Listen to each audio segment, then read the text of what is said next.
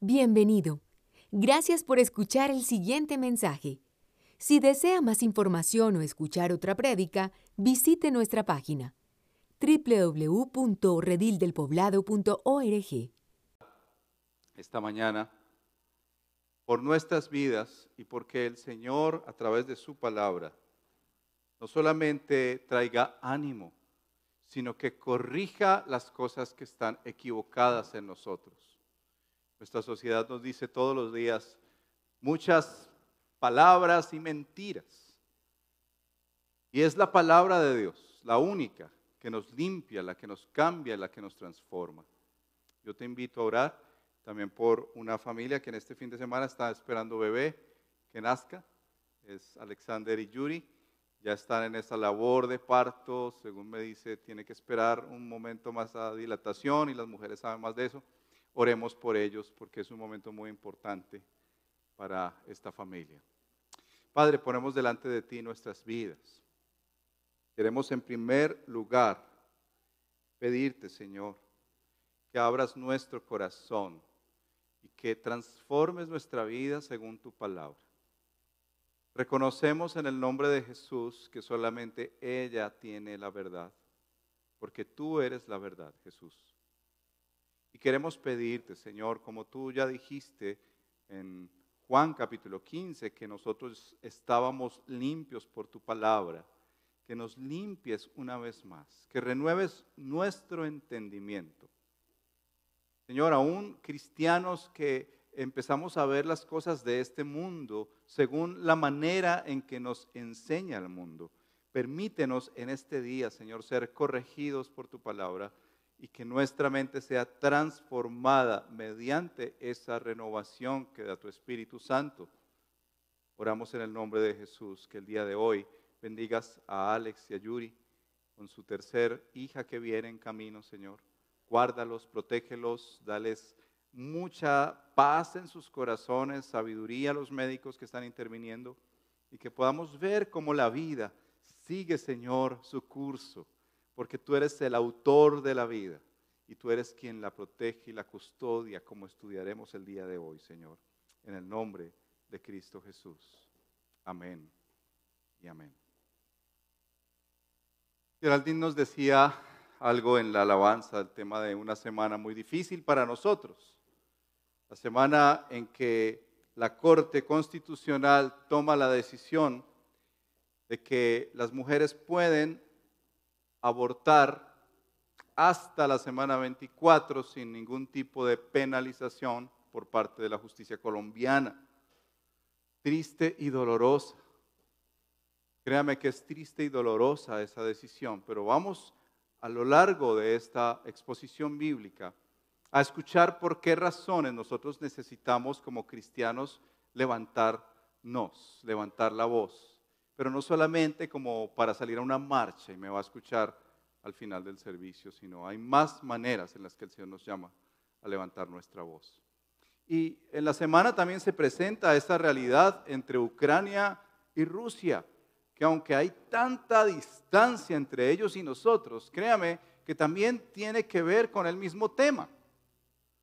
Una, nación que se ve afectada, las, estaba leyendo de una mujer que presenta un programa en Ucrania y justo cuando ella llega al lugar, el set donde están grabando el noticiero, ella se da cuenta que su casa fue bombardeada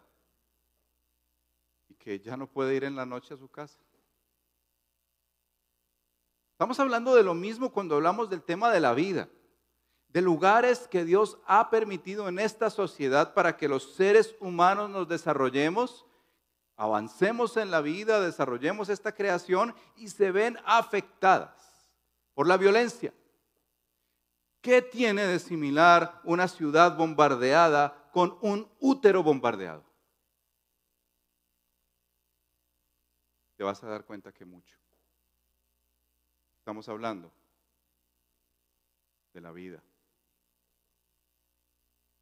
Y la vida, como vamos a leer hoy, es sagrada. No porque lo diga un gobierno, sino porque lo dice el Creador, el dueño. El salmista compone un salmo que nos hace pensar mucho en lo que significa la vida humana. Él registra unos versos que quiero que de entrada sepas que es más que poesía hebrea, que no es sencillamente una poesía para coleccionar en los grandes tomos de poesía universal. Hermosa poesía que nos inspira y nos mueve el corazón por raticos. No, esto es inspirado por el Espíritu Santo, porque te vas a dar cuenta que hay muchas ah, razones para pensar que anticipadamente el Señor le estaba revelando lo que hoy en día para nosotros es muy conocido. Vamos a tomar solamente unos versos, pero quiero que leamos todo el capítulo del Salmo 139 en la nueva versión internacional y nos vamos a centrar en los versos 13 al 16. leámoslo todo para entender un poco todo el contexto del Salmo. Y dice así al director musical, Salmo de David. Señor, tú me examinas, tú me conoces. Sabes cuándo me siento y cuándo me levanto. Aún a la distancia me lees el pensamiento. Mis trajines y descansos los conoces, todos mis caminos te son familiares. No me llega aún la palabra a la lengua cuando tú, Señor, ya la sabes toda. Tu protección me envuelve por completo, me cubres con la palma de tu mano. Conocimiento tan maravilloso rebasa mi comprensión, tan sublime es que no puedo entenderlo. ¿A dónde podría alejarme de tu espíritu? ¿A dónde podría huir de tu presencia? Si subiera al cielo, allí estás tú. Si tendiera mi lecho en el fondo del abismo, también estás allí si me elevara sobre las alas del alba o me establecieran los extremos del mar, aún allí tu mano me guiaría. Me sostendría tu mano derecha. Si dijera que me oculten las tinieblas, que la luz se haga noche en torno mío, ni las tinieblas serían oscuras para ti. Y aún la noche sería clara como el día. Lo mismo son para ti las tinieblas que la luz. Tú creaste mis entrañas. Ahí es donde estamos entrando hoy. Me formaste en el vientre de mi madre. Te alabo porque soy una creación admirable. Tus obras son maravillosas y esto lo sé muy bien. Mis huesos no te fueron desconocidos. Cuando en lo más recóndito era yo formado, cuando en lo más profundo de la tierra era yo entretejido, tus ojos vieron mi cuerpo en gestación. Todo estaba ya escrito en tu libro. Todos mis días se estaban diseñando, aunque no existía un solo de, uno solo de ellos. Cuán preciosos, oh Dios, me son tus pensamientos. Cuán inmensa es la suma de ellos. Si me propusiera contarlos, sumarían más que los granos de arena y si terminara de hacerlo, aún estaría a tu lado oh Dios, si les quitaras la vida a los impíos, si de mí se apartara la gente sanguinaria, esos que con malicia te difaman y que en vano se rebelan contra ti, ¿acaso no aborrezco, Señor, a los que te odian y abomino a los que te rechazan? El odio que les tengo es un odio implacable. Los cuento entre mis enemigos. Examíname, oh Dios, y sondea mi corazón. Ponme a prueba y sondea mis pensamientos. Fíjate si voy por mal camino y guíame por el camino eterno. Esa es la palabra del Señor para nosotros. En este día, si te diste cuenta, los primeros versos mencionan elementos tan, tan profundos de la obra de Dios que aún antes de que tú digas una palabra, Dios ya la conoce. Que Dios conoce tu sentarte, tu levantarte. Dios sabe a la distancia lo que está pasando en tu vida el día de hoy. ¿No te parece sorprendente eso? Y luego empieza como a entretejer a dónde yo podría huir del Señor. ¿Qué país está tan lejos que Dios no esté? Y entra a esa realidad de cómo fue engendrado el salmista. Esos elementos tan misteriosos, ¿cómo ocurrieron? Para luego decir que él odia a los enemigos del Señor, tengo que reconocer desde ya y mencionarles que nosotros somos parte de esos enemigos del Señor. Si no es por la obra de Cristo, nosotros estaríamos contados entre los que no buscamos a Dios. Termina diciendo, examíname. Quizás esa es la oración que yo quisiera desde ya que estuvieras haciendo.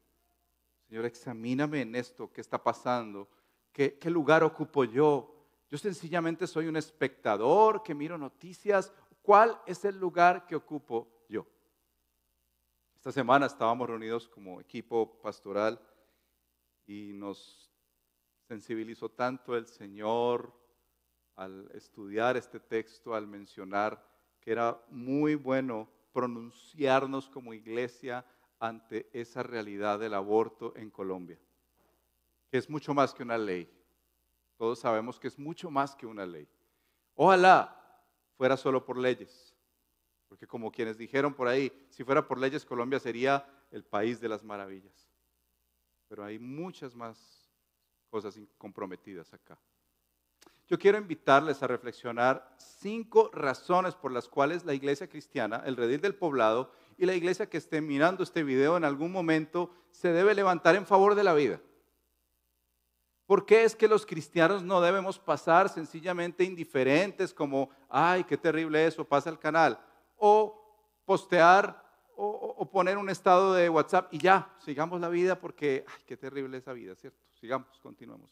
Sino que necesitamos pronunciarnos y no les estoy invitando sencillamente a salir y hacer un plantón. Amén, si Dios te llama a eso. Pero hay más cosas que hacer. Primero quiero hablarles de cinco razones. Porque el cristiano no se manifiesta irrazonablemente. El cristiano no se levanta a ver cuál es por ahí eh, el problema de turno para meterse y polemizar. Tiene que tener razones de base para levantarse y decir, esto no es correcto. Esto no está bien. Y el salmista en estos versos pone por lo menos cinco razones. La primera, Dios es el creador de toda vida humana. Por eso Él tiene el derecho, nadie más. Mira el verso 13. salmista en este poema hermoso que les menciono, que, que él escribe, comienza utilizando esta palabra, tú creaste mis entrañas. Él reconoce que no fue una obra de un hombre y una mujer en la manera natural en que los hombres y las mujeres se unen para tener bebés, sino que fue la creación de Dios. Y utiliza una palabra que comienza a, recordarnos cómo fue que se creó este mundo. ¿Recuerdan en el principio? Génesis 1. Creó. Dios creó toda plantica, todo animalito toda finquita que tú veas por ahí hermosa con esos paisajes. Dios creó eso. Y el salmista nos pone enfrente para decirnos que una razón fundamental por la cual nosotros debemos estar en favor de la vida es porque Él es el creador de la vida. Él es el dador de la vida. Él es el que da vida. Esta expresión es muy bonita porque también en el Antiguo Testamento se menciona que Dios creó un pueblo, pueblo de Israel, un pueblo para sí. Esa palabra crear es algo que solamente se le otorga a Dios. De hecho, el salmista cuando está en sus pecados y en su crisis terrible, el Salmo 51, le implora al Señor, crea en mí, oh Dios, un corazón limpio. Crea en mí. El acto creador es de Dios, proviene del Señor. Entonces una primera razón es porque Dios como creador tiene todo el derecho sobre la vida humana. Esto es muy importante porque también tenemos que pensar en lo siguiente. Ningún hombre y ninguna mujer posee a sus hijos. ¿Tú sabías eso? Vivimos en una sociedad, sí, fragmentada, también en una sociedad polarizada, en la que, por un lado, hay mujeres que no quieren tener sus bebés, esa es la realidad, mujeres que por circunstancias terribles y dolorosas no quieren tenerlos, pero mujeres y hombres y familias que creemos que nuestros hijos son la posesión nuestra, como que somos dueños de nuestros hijos. Y ya te das cuenta, tú nace ese bebé, se vuelve adolescente, empieza con todas las crisis de la adolescencia y llega un momento en que le dice a los papás, me voy de la casa y uno, ¿cómo así?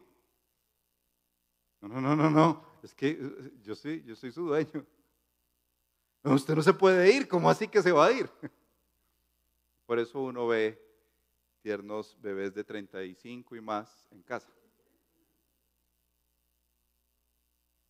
Dios es el dueño de la vida.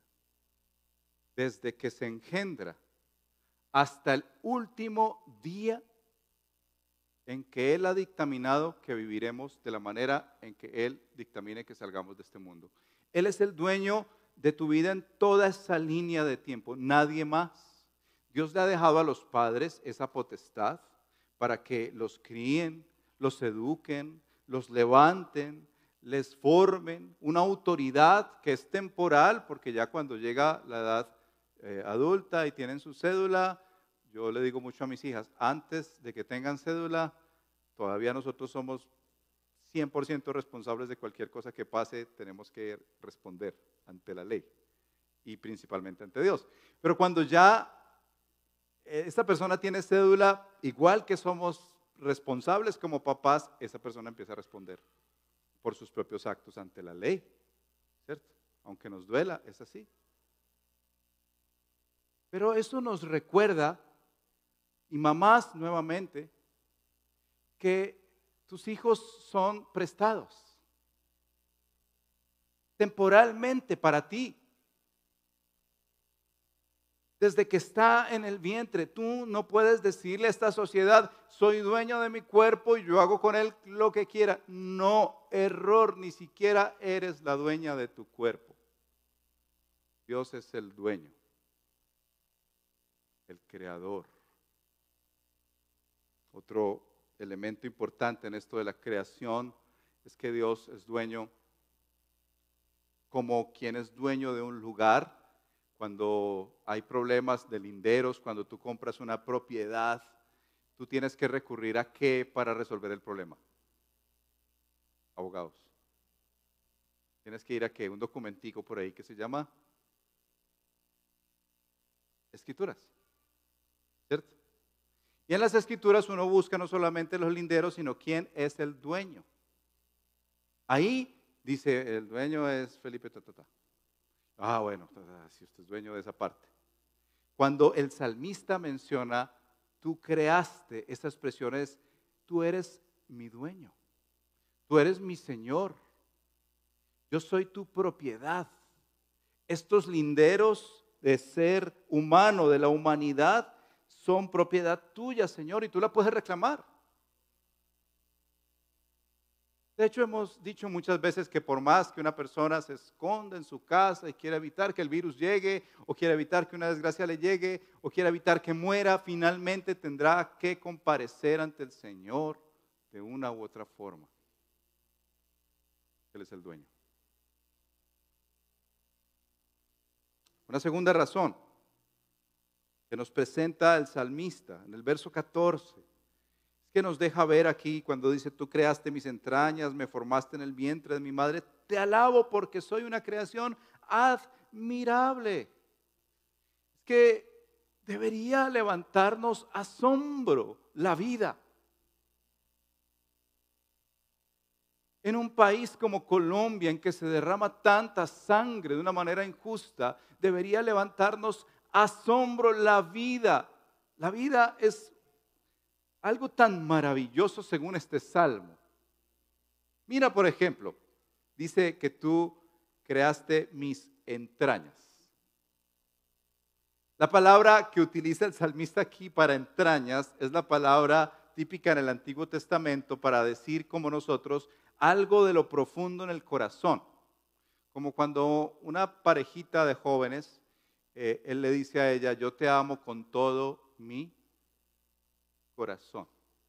Entraña, para los del Antiguo Testamento, era la parte más profunda cuando se abría un animal y esa parte más central era los riñones. Ya se han traducido las versiones y por eso se entiende como entraña. Entonces, no era raro que de pronto una pareja de novios en Israel le dijera él a ella, te amo con todos mis riñones.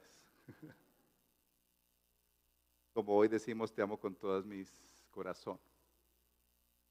Pero lo que el salmista está diciendo es que el Señor conoce esa parte más profunda de tu ser.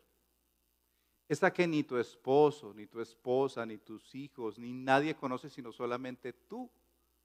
Esa parte profunda, esa entraña, eso más central de tu vida, el corazón, Él lo conoce.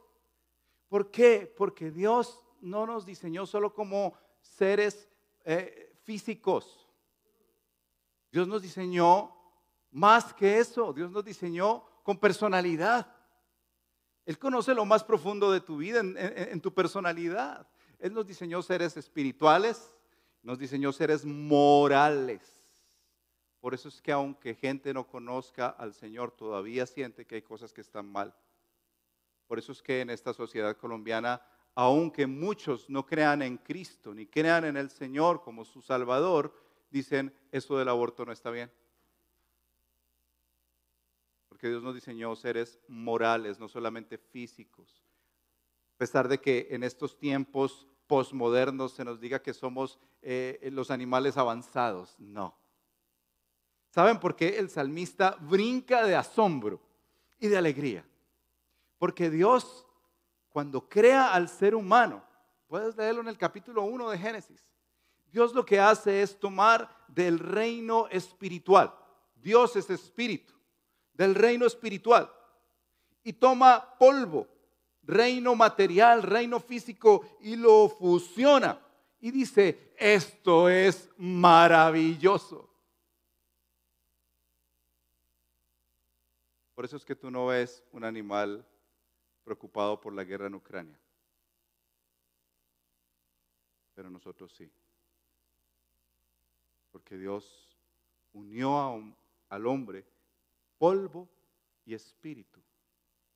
Y cuando ve esa creación, dice que es buena en gran manera. Por eso el salmista cuando empieza a reflexionar y dice, tú creaste mis entrañas, me formaste en el vientre de mi madre, te alabo porque soy una creación admirable, hermanos. La vida es una creación admirable. La vida es algo hermoso. Dice más adelante que fui entretejido. Y esa expresión, que la usa varias veces, como cuando dice me formaste en el vientre, es que Él tejió, tejió espíritu con polvo. Espíritu con polvo, es parece raro. Extraño. Pero por lo mismo, asombroso. Tal vez tú has ido a paisajes hermosos en el mundo.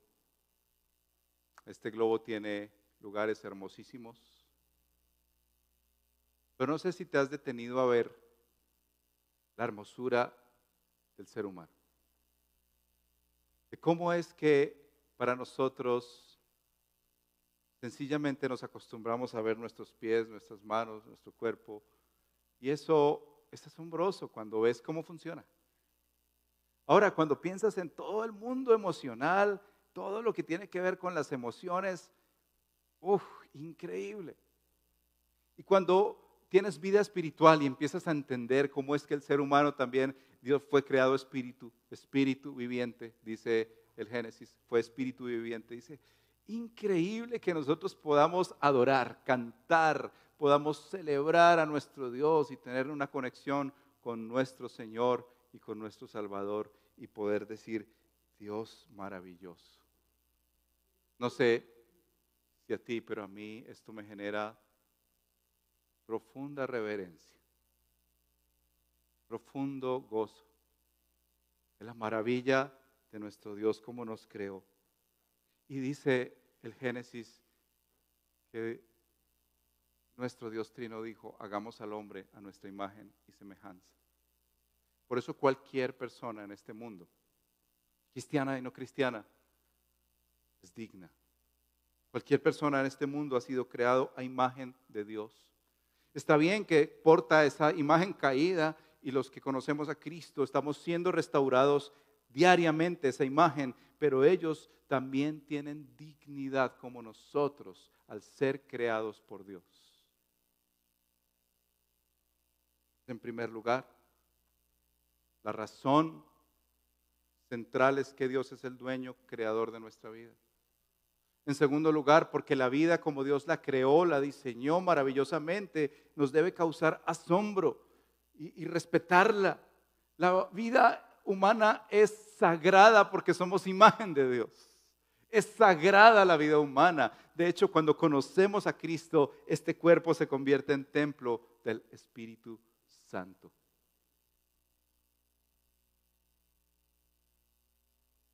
Una tercera razón que Dios diseñó el vientre de la mujer como un lugar de formación y protección, como un refugio para el ser humano.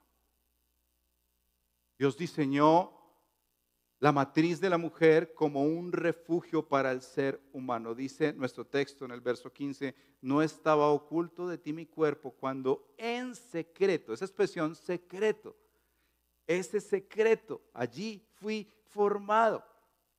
Y claro está que para nosotros, eh, cristianos y personas de esta época de la tecnología, para nosotros no es un secreto cuando uno ve una ecografía. De hecho, ¿cuántas ecografías tiene una mujer aquí en Colombia de derecho? ¿Tres? ¿Cuatro? Bueno, y si tienen dinero pueden hacer una cada semana. Y puede ver cómo es la progresión del bebé y puede ver tan cercana esa carita y, esa forma que las mujeres dicen cuando está en el vientre el bebé, igualito al papá. Cuando nacen se parece a la mamá, pero antes igualitos a los papás. El salmista no sabía eso. El salmista no tenía la tecnología que tú y yo tenemos hoy en día para ver esos bebés. Esto es la revelación de Dios que le muestra que en el fondo de ese vientre, eh, en ese refugio, que esa es la palabra que se usa aquí, ese refugio, Dios usó el vientre de la mujer como el primer refugio para la humanidad. Es un refugio, es una habitación especial. Por eso quiero invitarte a ver un video que dura tres minuticos allí y de esos que aparecen en YouTube, de cómo es que es el proceso de desarrollo de un bebé. Por favor, lo pueden poner. Only two cells are needed to create a baby. Two cells and a miracle. In just nine months, this pair of cells blossoms into billions of cells. Gently nestled and protected in a mother's womb, a tiny human thrives. Together, mother and baby share this journey of life this magnificent adventure called pregnancy.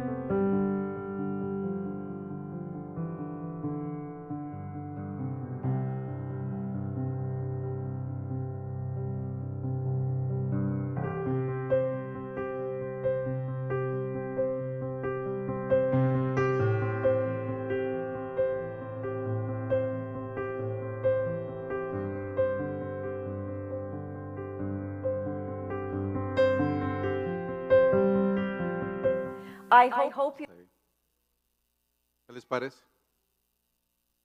Cuando el salmista, el que escribió este salmo, estaba siendo perseguido por Saúl, él compuso un salmo, Salmo 32, que dice, tú eres mi escondite. ¿Saben cuál es la palabra que utiliza ahí? Tú eres mi matriz.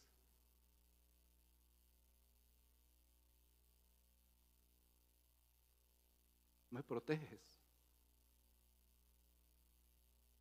De mujeres, ser imagen de Dios, entonces Dios se regaló de proteger la vida. No solo de portarla, protegerla.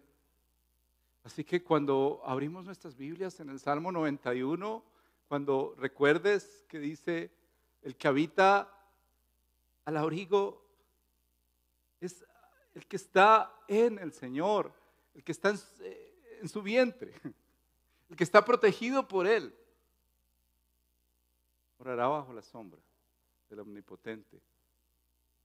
Diré yo a Jehová, tú eres mi refugio, mi protector. Una tercera razón por la que nos debemos levantar en favor de la vida es porque Dios, mujer, te hizo protectora. Te dio un lugar especial en esta humanidad para decirte, en tu vientre nacen todos los seres humanos. Y nació el mayor de todos. ¿Imaginas Jesús que se hizo así? Tuvo que estar en ese refugio escondido, apretado ahí en el vientre de María.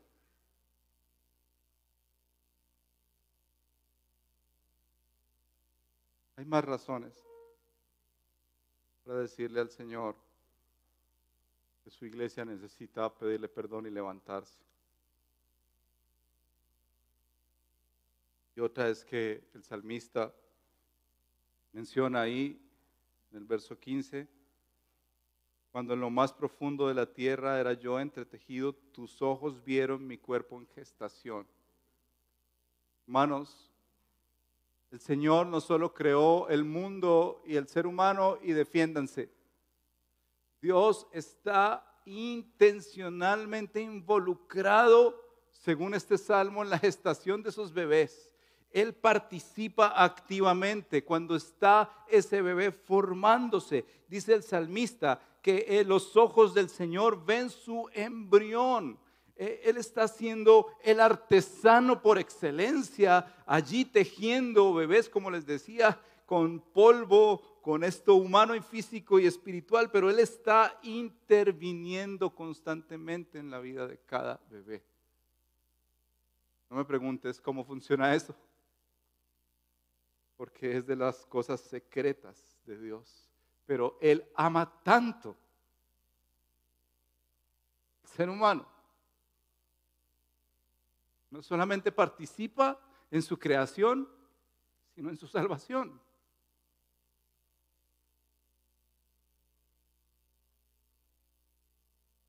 Hermanos, Dios es un Dios involucrado, artesano. Él hace cada pieza con tanto detalle y diseño. Él, formó tu personalidad, él formó aún todo tu corazón, tu ser, todo lo que tú eres. Él quiso que fueras así. Miren, yo por muchos años, cuando estaba en la adolescencia, luchaba porque era una persona muy tímida. Algunos dicen que hoy soy temido, pero en ese tiempo era tímido. Y luchaba con mi personalidad, dudaba, Señor, ¿por qué me hiciste así? ¿Por qué no me hiciste como aquellos que son tan capaces, tan el centro de, de las reuniones y toda la cosa? pero una vez que escuché este salmo y lo leía, tuve que pedirle perdón al Señor y reconciliarme con quien soy. Y decir, Señor, gracias porque tú quisiste no solamente que físicamente fuera como soy, sino emocional, en mi personalidad, porque tú no solo hoy estás interviniendo, sino allí cuando estaba en el vientre de mi mamá llamada Gloria, allí en ese gen, en eso, Él estaba su mano tocando esa parte de mi ser, no estaba ausente.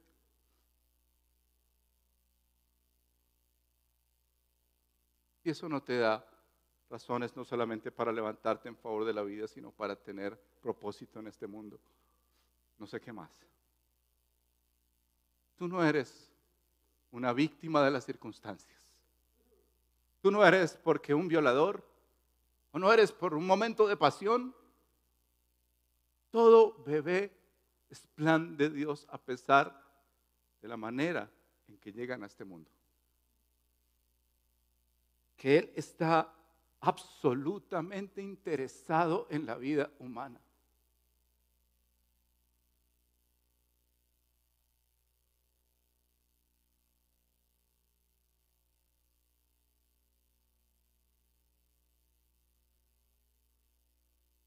Finalmente, el salmista nos deja en este verso 16,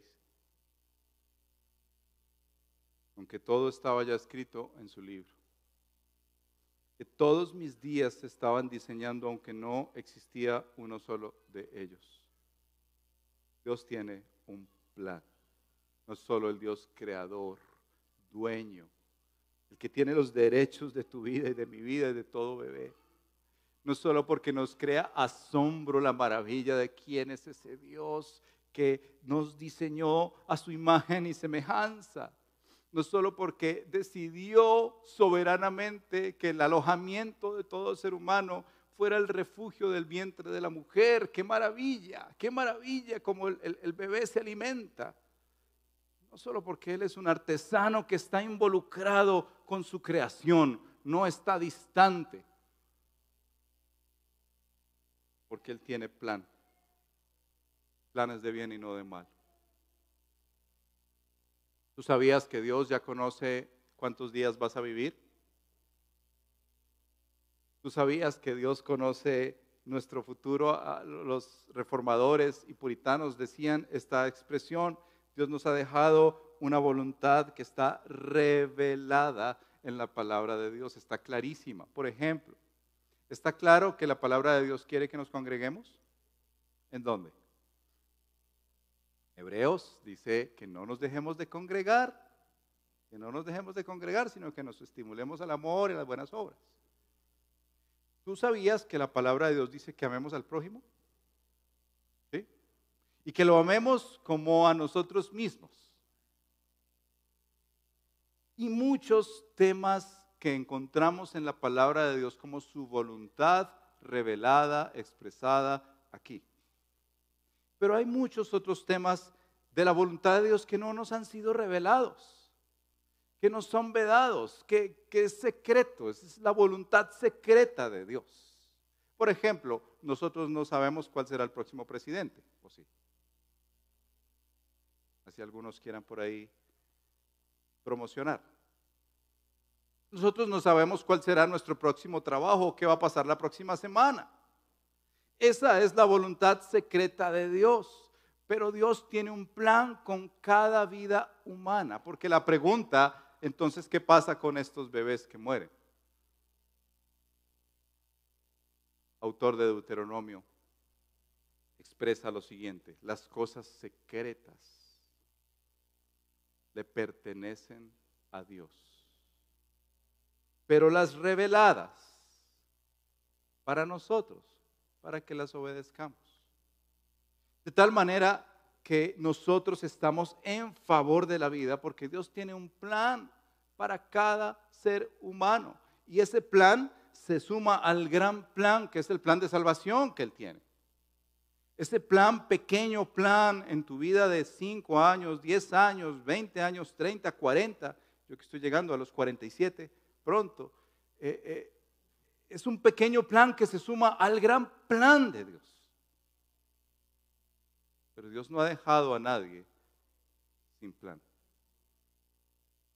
De hecho, el salmista dice en el Salmo 138, antecitos de este, al final, el Señor cumplirá su propósito en mí. Todo ser humano por la gracia de Dios y por su soberanía, tiene un plan. Muchos jóvenes se preguntan hoy en día, es que no tengo propósito en la vida, sobre todo millennials que han tenido tantas oportunidades más que las generaciones pasadas y pareciera que están desperdiciando su vida es porque no han encontrado que Dios tiene un propósito y un plan para ellos, que su trabajo, que su estudio, que sus relaciones y todo lo que pudiera brindárseles apunta a un propósito mayor y es a la restauración de esta sociedad. De tal manera que un joven puede estar preguntándose, Dios, ¿por qué yo quiero estudiar ingeniería biomédica si yo tengo sensación en mi corazón de querer ayudar a esta humanidad? ¿Por qué yo quiero levantar una institución que ayude a las madres que están allí luchando si deben tener o no bebés? ¿Por qué yo quiero hacer este tipo de trabajos que ayuden a las jovencitas desde edad escolar a entender que la vida es sagrada. Empiezas a darte cuenta que Dios tiene un plan y tus días y mis días están contados, que tienen propósito, que por eso nosotros estamos en favor de la vida. Yo quiero, antes de orar,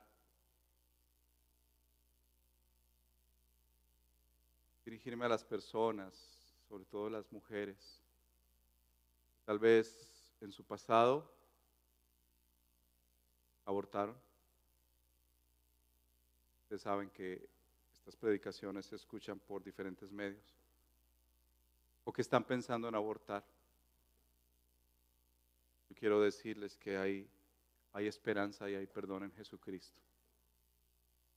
Hay vida en aquel que se hizo bebé que estuvo en el vientre de una mujer, que nació y creció y vivió una vida perfecta delante de, nuestro Padre, que murió en la cruz del Calvario y resucitó al tercer día. Hay vida en ese hombre que siendo divino no estimó el ser divino, sino que se hizo feto y vivió una vida tan hermosa. Mira, María y José seguramente tuvieron tantas luchas, recuerda que eso lo celebramos en Navidad, el pesebre, tantas luchas adolescentes, pensando, deberíamos tener este bebé y uno no se imagina tal vez una mamá judía diciéndole, no, María, María, por favor, vas a perder tu futuro. María, María, no, no tienes por qué tenerlo, te vas a dañar la vida. Pero estos dos jovencitos, por la gracia de Dios, tuvieron al Salvador del mundo en sus manos. Y por la gracia de Dios, ese Salvador fue a la cruz del Calvario para decirte, mujer, para decirte a ti, jovencita, hay esperanza y hay futuro. aun si has cometido esta atrocidad de la cual estamos hablando hoy, que se llama dañar esta vida tan hermosamente planeada, diseñada, creada, soñada. Yo recuerdo hace unos años, estábamos haciendo el curso de bautismo en esta iglesia. Estábamos en otro lugar, pero era la misma iglesia. Y antes del curso de bautismo hacíamos un momento de oración, lo seguimos haciendo, orando por los que se van a bautizar. Hay tantas luchas a la hora de bautizarse, familiares y pensamientos. Y no, yo debería ser perfecto para bautizarme. Pero ella se acercó y me dijo, pastor, yo quiero orar por algo en particular. Y le dije, cuéntame. yo, yo, yo realmente no me quiero bautizar. ¿Por qué? Lo que pasa es que cuando yo tenía 16 años, ustedes me perdonarán, pues que tengo una hija en la misma edad. Yo estaba saliendo a fiestas y resulté embarazada. Y mi mamá no me regañó, pero me dijo, mañana mismo te levantas temprano y vamos a abortar. Tengo 33 años, pastor. Todos los días pregunto, ¿Cómo le hubiera puesto el nombre? ¿Cómo sería? ¿Dónde estaría? Pero ese día marcó mi vida. Yo quiero decirte a ti, Cristo te ama y te ha hecho de una manera tan hermosa para que tú portes vida, seas dadora de vida, para que así seas como Dios, dador de vida, dadora de vida, portadora de vida, de una manera lejana, sí, una sombra, no, no igual al Señor, pero portadora de vida y que nosotros entendamos el Evangelio aún a la luz de un útero. El Señor viene a refugiarte, el Señor viene a protegerte y a salvarte y a recogerte a ti y a cuidarte. Por eso te invito a orar por cada mujer que aún ha tenido luchas en su corazón. Pero hay un llamado muy importante para la iglesia y quiero ser muy claro y franco con esto. En primer lugar, para que oremos, esta es una agenda que Dios nos pone a nosotros, iglesia. En primer lugar es orar, orar. Mira, antes de ir a postear cualquier cosa en Facebook, Instagram o lo que quieras, ora al Señor pidiendo que el Señor guarde a esas mujeres en esas crisis. Pide por ellas, que el Señor cambie su manera de ver la vida, como que no se les dañó, no se les destruyó. Ora por esta sociedad y sus representantes. Ora porque estén en línea y en favor de la vida. Por eso te invito también a votar, primero orando y estudiando. Ninguno de los gobernantes que vendrán está en favor del Evangelio. Aún los cristianos. Pero tú sí puedes orar y pedir al Señor que así sea a la distancia aquellos que estén en favor de lo que Dios quiere como la vida sean los que se levanten. Y aquí no hacemos proselitismo ni diré nombres. Pero ora, ora. Segundo lugar, yo quiero invitarte a esto como una exhortación amorosa y tú que me estás viendo por YouTube.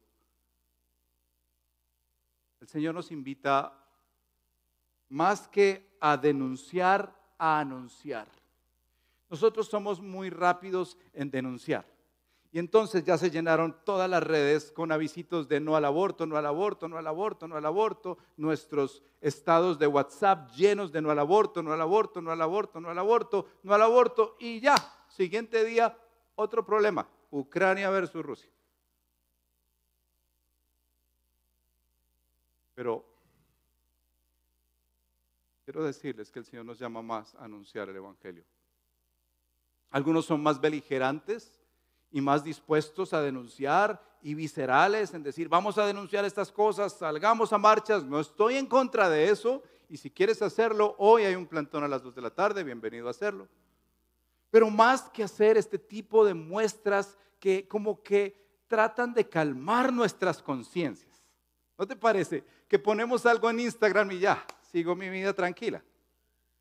Vamos a un plantón y sigo mi vida tranquila. Más allá de eso, el Señor nos llama a evangelizar. hablarle a aquellas jovencitas que están luchando eh, eh, eh, en una institución en el centro, niñas cabeza de hogar. Conozco de 12 y 13 años con dos y tres bebés. Necesitan conocer al Señor. Necesitan que alguien les diga quién es su creador, su salvador. necesitan personas que realmente les interese su vida. Por eso es orar, es anunciar más que denunciar, pero es apoyar. Y les tengo que confesar que he llorado esta semana. Perdónenme, hoy estoy muy sensible. Tengo ese lado femenino muy al 100. Yo estaba pensando en esto, queridos hermanos. A veces Por un lado les decimos no aborten, no aborten, no aborten. Las leyes son malas, terribles, no aborten, no aborten. Pero por otro lado, nosotros no nos involucramos.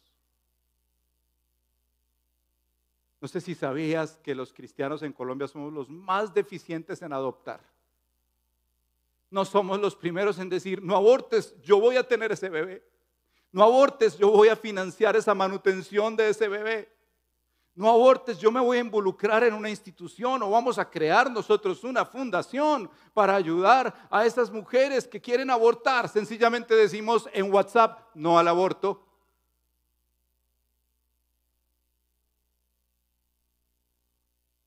Quiero decirles, hermanos, suena así, pero la respuesta de una iglesia como esta alrededor del poblado no debe ser la indiferencia.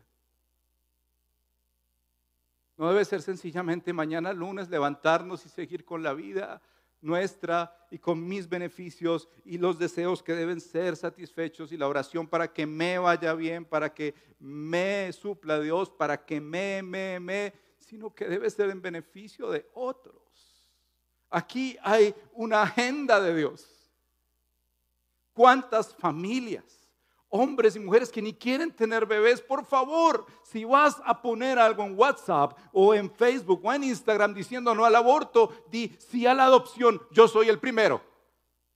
Sí a involucrarme en una institución para ayudar a estas jovencitas que siendo realistas, en esta sociedad colombiana pareciera que no les queda de otra. ¿Cómo vas a financiar una mujer de estas un bebé?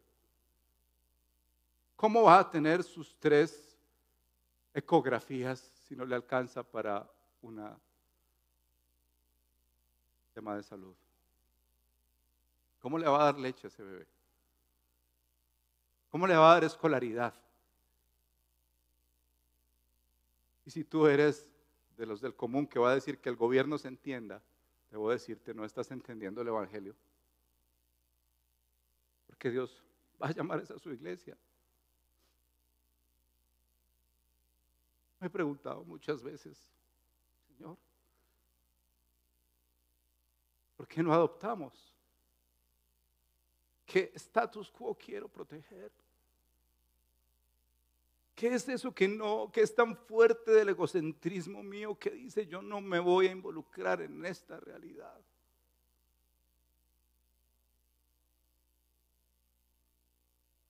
Entonces sí empezamos a hablar del Evangelio.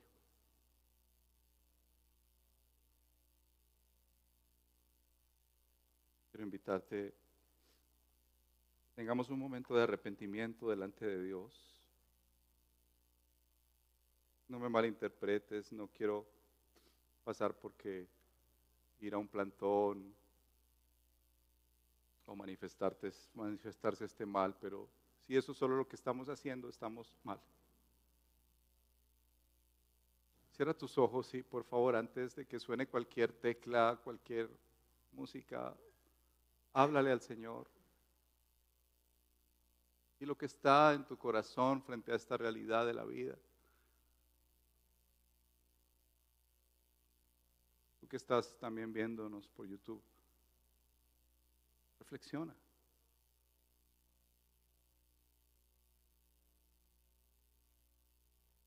Pondámosle a nuestro Creador, a nuestro Salvador.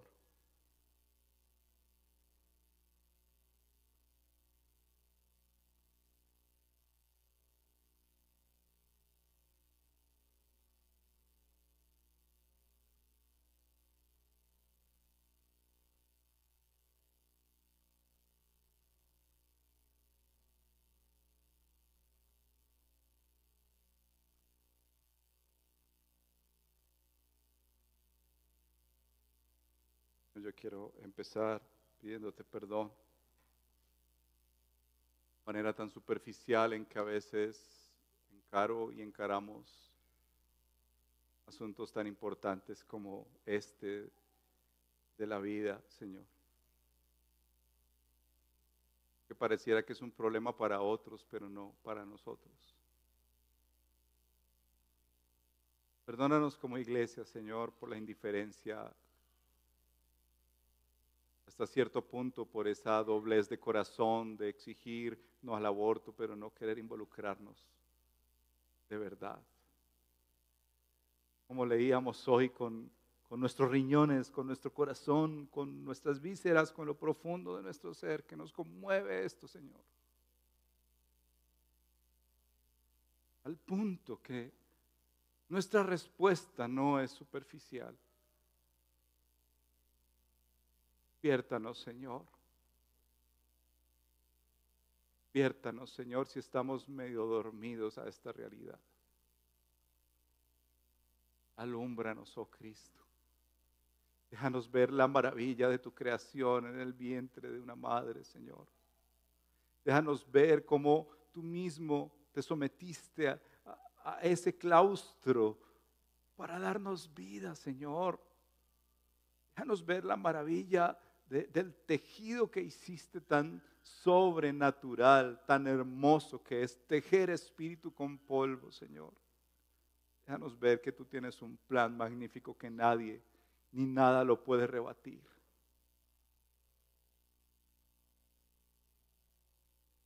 Pero aún con estas razones, Señor, si tu espíritu no toca nuestro corazón, será una predicación más, un domingo más.